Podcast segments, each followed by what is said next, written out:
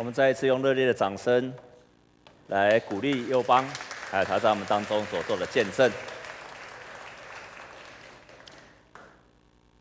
他的妈妈本来生了一场大病，可是他妈妈却因为这一场大病，经历了神的医治，同时也因为这一场大病，他们的家庭开始改变，然后他的家族开始有人信耶稣。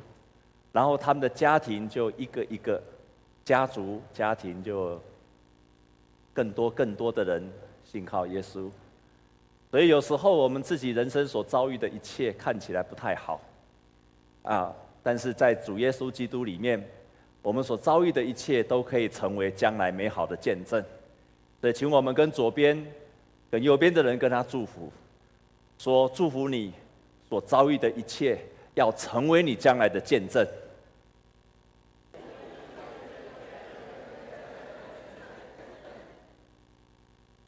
你有这样的信心吗？如果你有相，你有这样的信心，相信我所遭遇到的一切都会成为将来的见证的人，请你把手举起来。好，感谢主，那么多人，那我今天道可以不用讲了，因为你们都已经做到了。你没有这样的信心的人，请你把手举起来。啊，没有半个人，所以我再一次证实，我今天道不用讲了。原来你们都有这样的信心。在我们今天所读的圣经节里面，在我今天讲道结束之后，我要你做一个决志，也就是你要做一个决志，把你现在所遭遇的一切要做一个决志。你正在遭遇的任何的一件事情，困难的事、羞愧的事。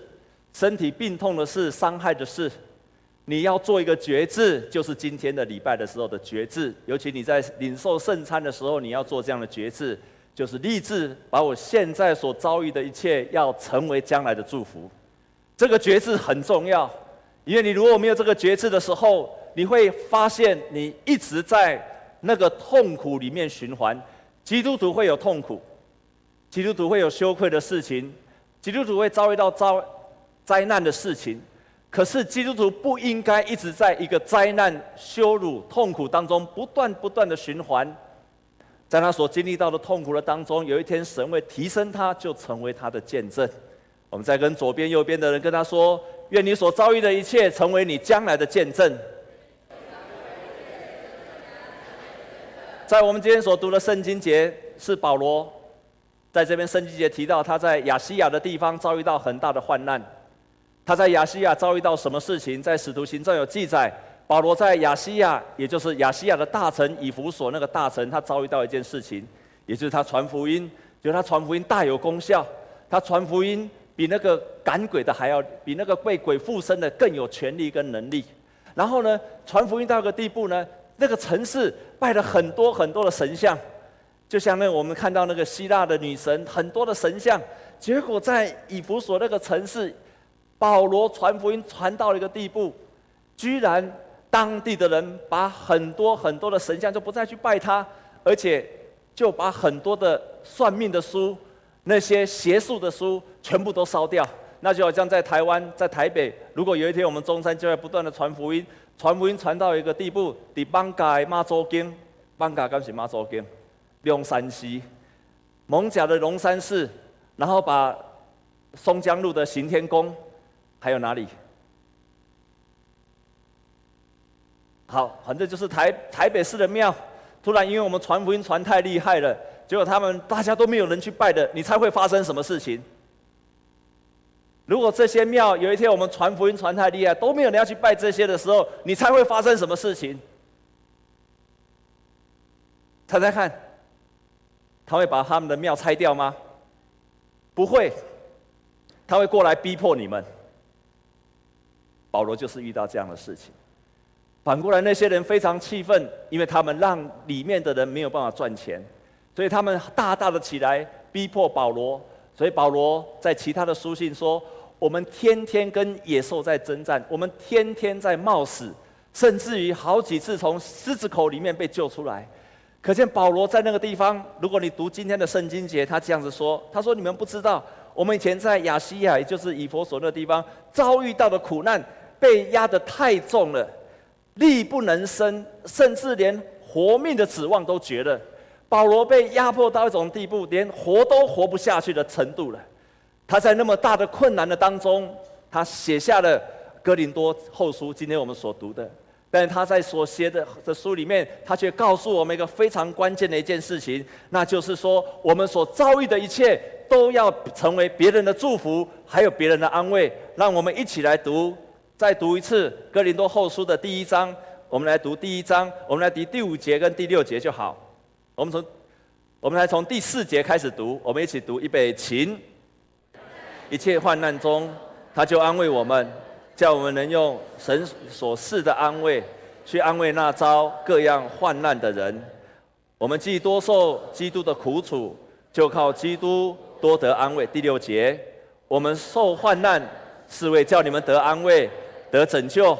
我们得安慰，也是为要叫你们得安慰。这安慰能叫你们忍受我们所受的那样苦楚，所以保罗在他所经历的每一件事情上，失败的事情上，他都要把它变成了见证，可以成为让别人也可以得到安慰，别人可以忍受得下去，别人可以经历过这一切苦楚的安慰。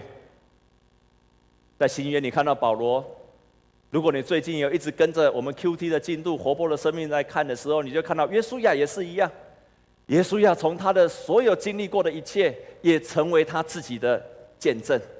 我们看到耶稣亚，当他过了约旦河之后，他开始征战，在耶利哥城的时候，他第一场第一场战争他打了胜仗，但是到第二场的战争爱城的时候，他却打了大败仗，他却打了大败仗。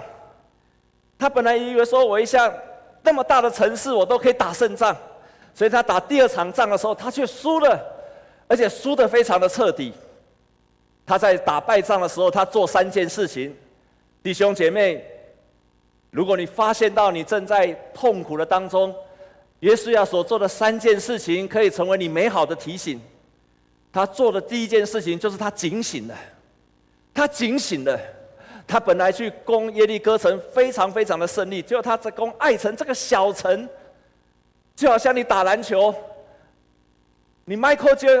Michael Jordan 你都可以打赢的，那你怎么可能？你 Michael Jordan 还有那个，诶，Kobe Bryant，Kobe Bryant 你都可以打赢的，你都可以打过 Michael Jordan 和 Kobe Bryant，还有打败现在最有名的是谁？Curry 你都可以打赢了，你这三个世界一流的篮球你都可以打赢了，你怎么可能不会打赢蔡牧师呢？所以你心里根本就放松了，你想我怎么可能不能打败他？但是偏偏你就败在蔡牧师的手下，就是同样的道理，同样的道理。结果，但是，约书亚很棒的一件事情，他警醒了。为什么？他从警醒的当中，他开始去，他做了第二件事情，他悔改，他悔改。他第二件做了悔改的事情，他跟他的教会的长，他跟他们的族里面的长老就一起认罪，把灰撒在身上，然后祷告，直到晚上，他们认罪，寻求神说，到底我们做错了什么？他们悔改，然后他们把真正的他们之所以败仗的原因找出来，原来是上帝交代他们说。你们在打仗的时候，你们不能够去拿那个不应该拿的。但是以色列的当中有一个亚干，他去拿不应该拿的，导致以色列人大败。他做的第二件事情，就是他认罪而且悔改。他做了第三件事情，他重新用新的智慧去面对同样的事情。所以圣经上记载，当耶稣亚再一次攻打爱城的时候，就不一样了。他用别的方式，他不再用同样的方式。他用新的策略，约书亚在前面打仗，把里面的人诱，把爱城里面的人引诱出来，然后在爱城的后面，他埋伏了一大堆军军队，然后在旁边也埋伏了军队。当这些人攻出来的时候，后面的军队就偷偷的进去爱城，把爱城放火给烧了。约书亚用新的方式，所以他做了第一件事情，他警醒，他悔改，然后接下来他用新的智慧去面对同样的问题。他从这样的当中，他就再一次的打胜仗。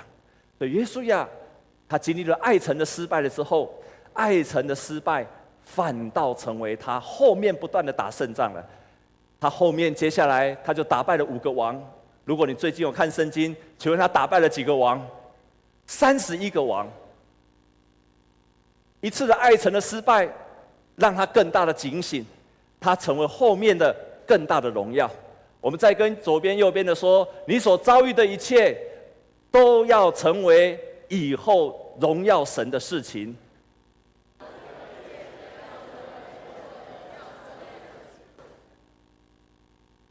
所以他把过去所遭遇的事情，他不断的来，就成为后面征战胜利的很重要的关键。然后他持续的征战，他持续的征战，完成上帝他所要求他、期待他所做的目标跟意向。当他完成的时候，他就能够荣耀神。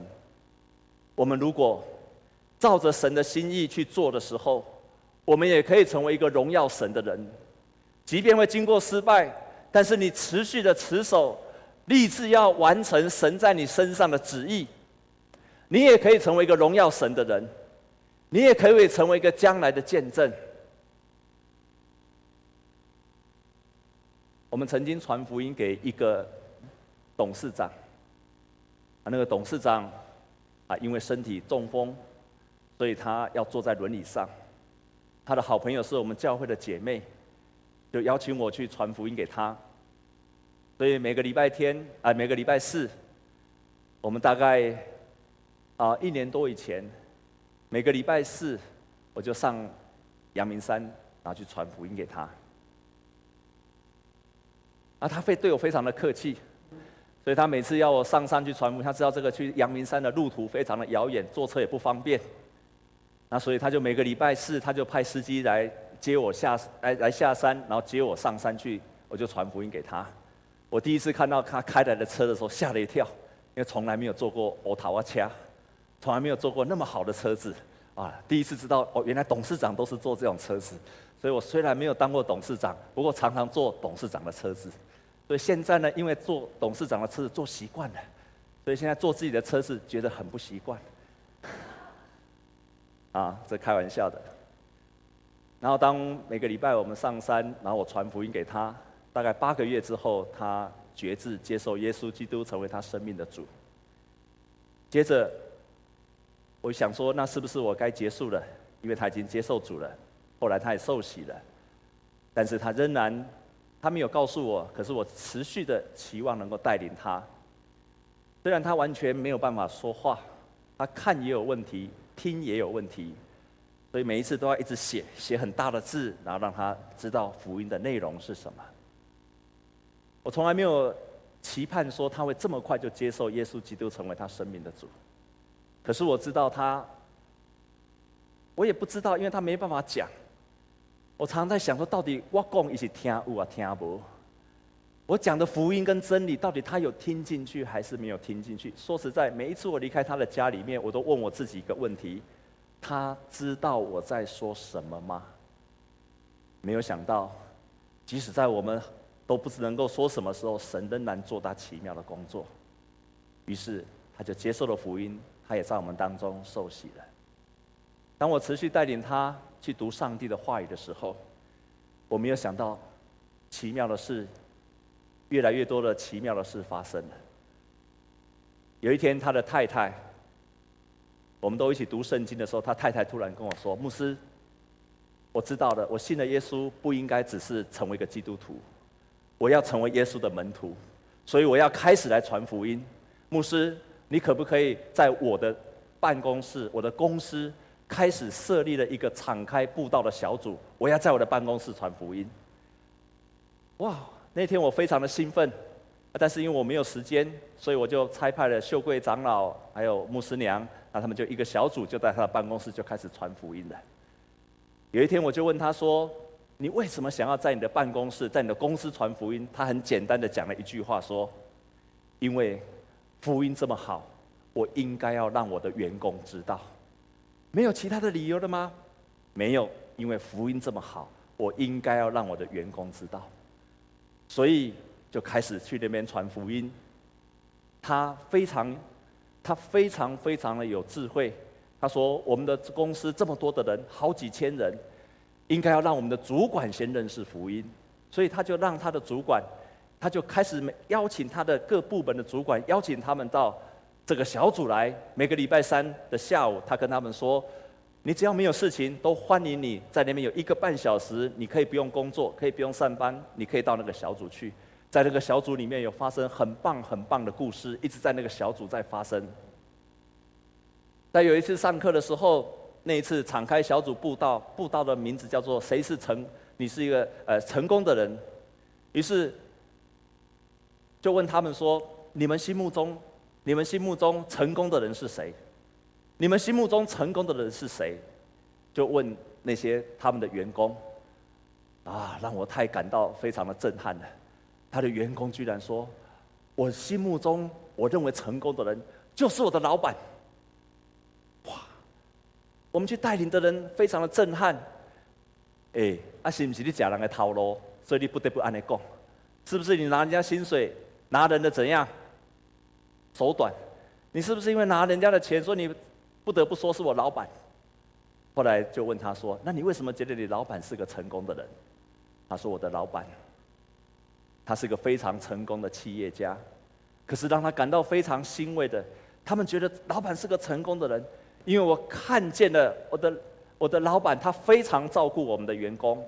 第二，我看到我们的老板的第二代。”那就是很典型的富二代。他说：“我看到那么多的富二代，可是我在我的老板的孩子的身上，没有看到一点点的骄傲，没有看到一点点的奢华。然后我的老板，他们自己的生活非常非常的节俭，可是呢，他们奉献很多的钱到各个慈善的单位，他们自己生活非常的简单。”所以他们员工就说：“我的老板是一个成功的人。”我们不只用说在说见证，连我们所做的一切都在做见证。所以那些员工非常乐意的到这个布道小组去，非常喜欢听福音，因为他的老板就是一个美好的见证。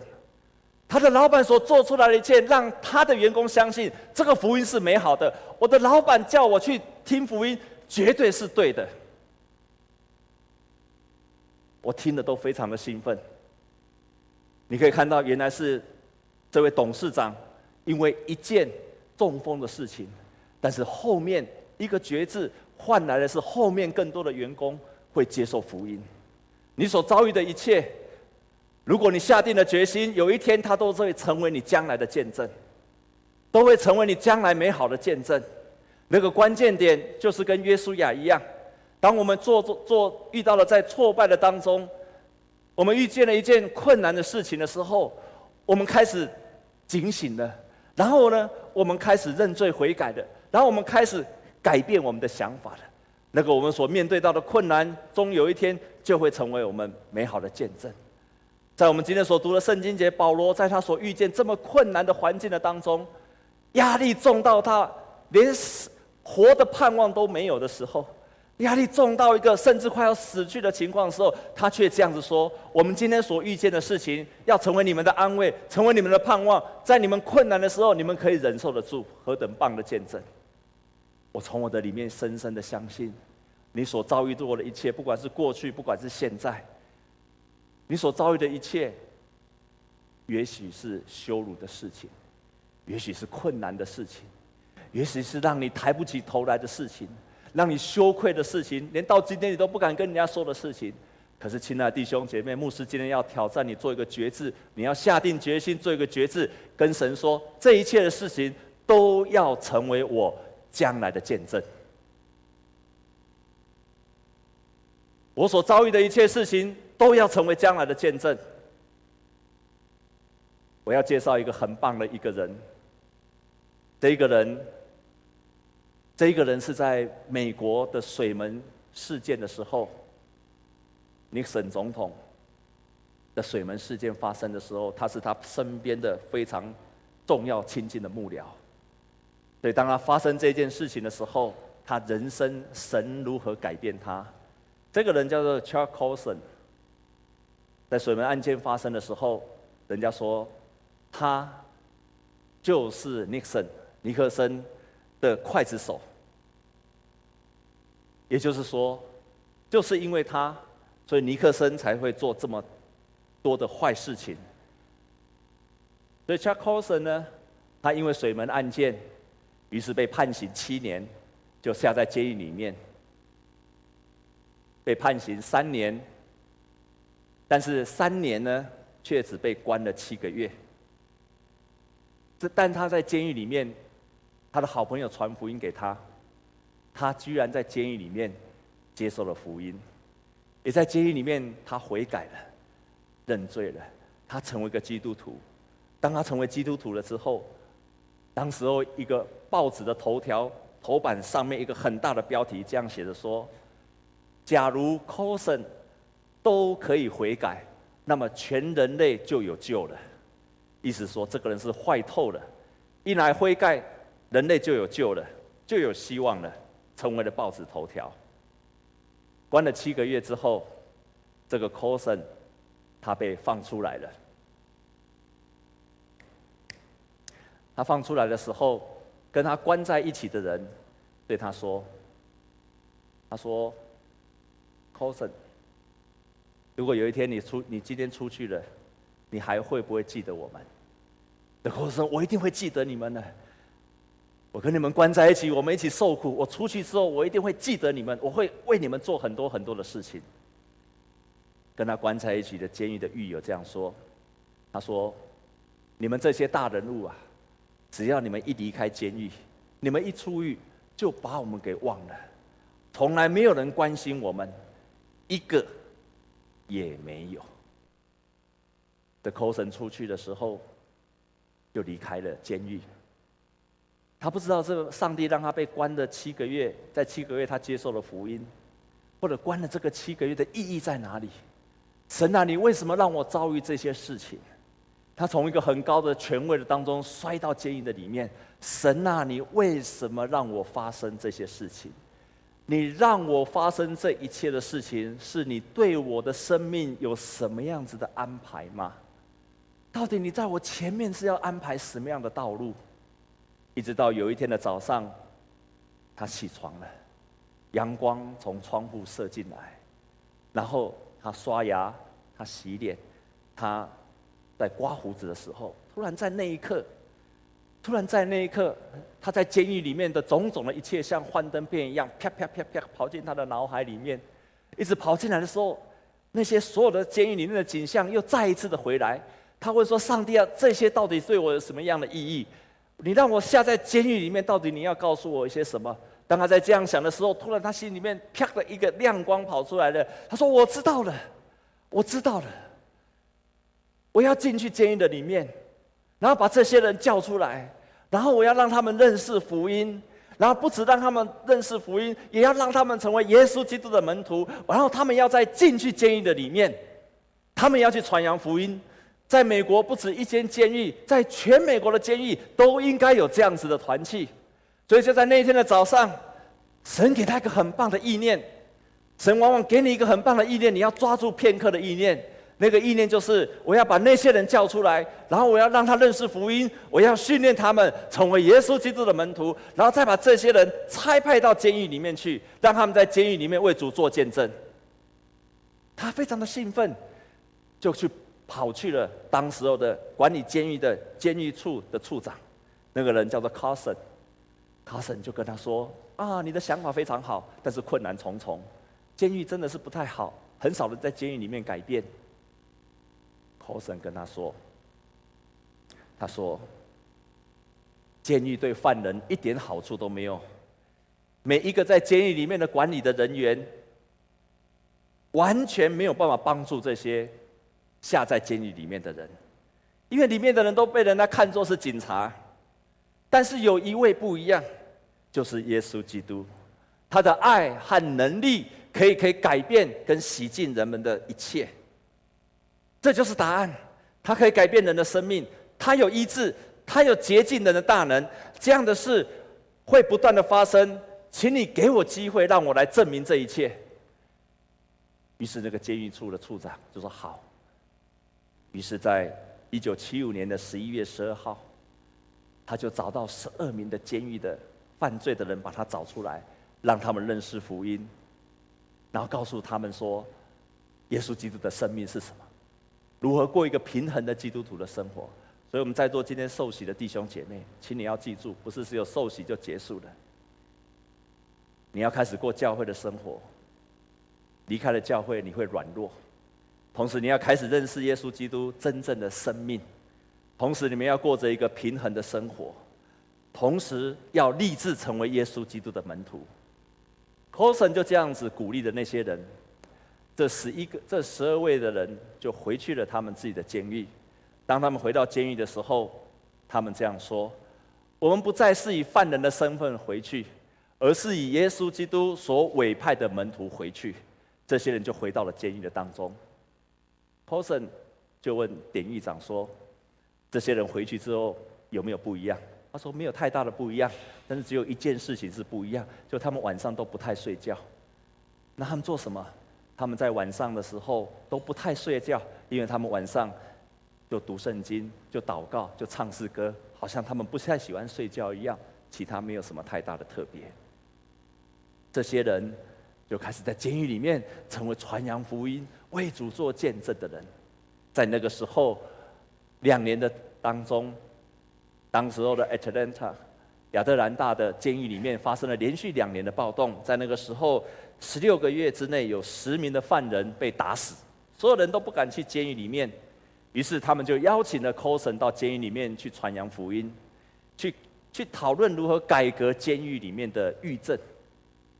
那天，CoSon 就进到 Atlanta 的监狱的里面去。当他到监狱里面去的时候，看到七八百个犯人，所有的人都不敢进去，也怕他们如果处理不当，可能会引起暴动。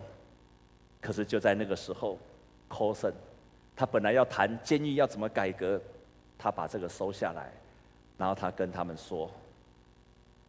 耶稣基督来到这个世界上，是为了拯救像你跟我一样的罪人，因为他自己也下在监狱里面，他要松开罪的枷锁，让你们挣脱撒旦的捆绑，好在这个不自由的地方，做一个全世界最自由的人。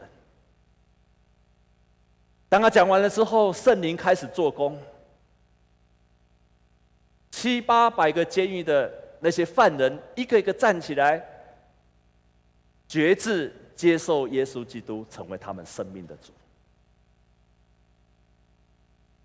当 c o s o n 离开那个监狱的时候，有一个犯人就跟他说：“请你出去的时候打电话给我的太太，告诉他们说，虽然我们不能常在一起，但是我生命改变了，我非常爱你们，我的生命不再一样了。”我们的心紧紧的联系在一起。当他离开那个监狱的时候，很多人为他鼓掌，感谢他把福音带到了监狱里面。直到今天，台湾的根生团体也跟他们有联系。当他离开监狱的时候，他看到那么多人因为耶稣基督的生命开始改变。他那一刻终于明白了一件事情。耶稣基督的福音来，不是要为好人来的，不是为了健康的人来的。耶稣基督的福音不是为那些良善的人来的，耶稣基督的福音是为了有罪的人而来的。他还在那一刻明白，为什么耶稣基督特别爱一切世上的罪人。弟兄姐妹，你是罪人吗？如果你是罪人，如果你认为从心里面觉得我是一个罪人，我是一个亏欠的人，我是一个羞愧的人，那我今天要告诉你，耶稣最爱你这种人，更胜于爱我，因为他的福音就是为了你而来的。当他离开监狱的时候，他看到这样子的人，他回头一看，于是他这样说：“他说神啊，我找了很久，如今。”我终于找到了我终身的职位。对我而言，这也是我的无期徒刑。我找了你很久，我不知道我生命的方向要做什么。我找了很久，但是在今天，我终于明白，原来你呼召我要向罪人做见证、传福音，这是你给我一生的使命，这是你给我一生的宣判，也是我一生的无期徒刑。求神从他人生的遭遇的当中，成为他最棒的见证。弟兄姐妹们，如果你在受苦，你今天要做一个决志，让你今天所受的苦，成为你明天的见证。如果你今天是个罪人，你今天要决志，就从今天开始悔改，好让你今天所犯的罪成为将来的见证。如果你过去所遭遇一切的羞辱的事情，你今天要做决志，不只是忍受那一切而已，也不只是让那件事情发生过去而已，也不只是让那件事情神来安慰你而已，也不只让那件事情就白白的经过。你要做一个决志，每一件发生的事没有一个偶然的经过的，你要做一个决志。让所经过的事情成为你永远的见证。你到哪个地方都可以宣告这件事情。你在每一个场所都可以宣告：神啊，我过去不认识你，犯罪了，得罪了你。可是我今天因为你的拯救，我成为新造的人。我们一起来祷告。你要做这样的决志，因为这样的决志会帮助你转化你过去生命所遭遇过的一切。我们同心来祷告。主啊，我们感谢你，你福音的大能是为有罪的人来，是为人的生命亏损的人而来的。主啊，你的福音的大能是要拯救一切有罪的人。亲爱的主，若是今天我们的弟兄姐妹的当中，他们的生命仍然活在罪恶亏损的当中，求主你让他们做个决志。接受耶稣基督成为他们的生命的主，立志要转化他们现在的人生，好让他们经历过所遭遇的一切，将来要成为荣耀神。主啊，你也祝福我们当中那些正在经历过一切，他们也许跟跟保罗一样非常难以忍受的事情的时候，也帮助他们今天做一个决志，要让耶稣基督来改变他们的生命，好让他们所遭遇的一切成为将来的见证。我们这样子祷告，是靠着耶稣基督的圣名，Amen。我们一起站立，我们用这首诗歌来回应神。